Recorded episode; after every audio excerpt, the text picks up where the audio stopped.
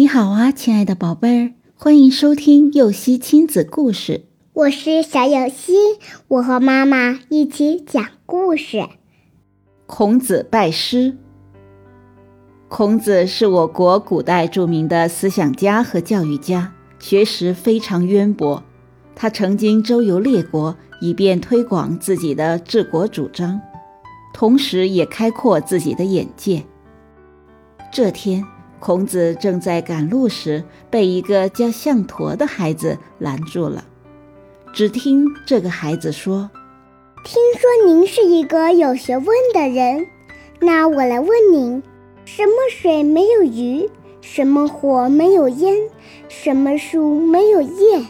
孔子想了想，说：“孩子，江河湖海，所有的水里都有鱼；柴草灯烛，什么火都有烟；所有树木没有叶，都是无法生长的。”没想到象驼说：“先生讲的都对，但不是我的问题的答案。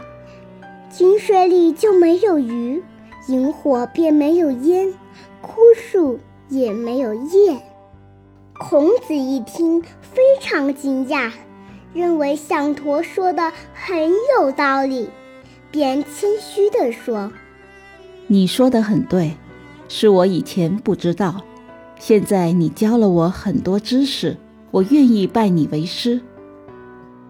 宝贝儿，像孔子这样的大学问家都愿意拜一个小孩子为师，他可真是谦虚好学。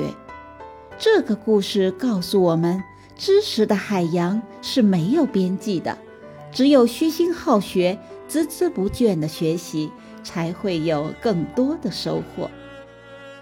故事结束了，想听更多故事，赶紧订阅“游戏亲子故事”吧。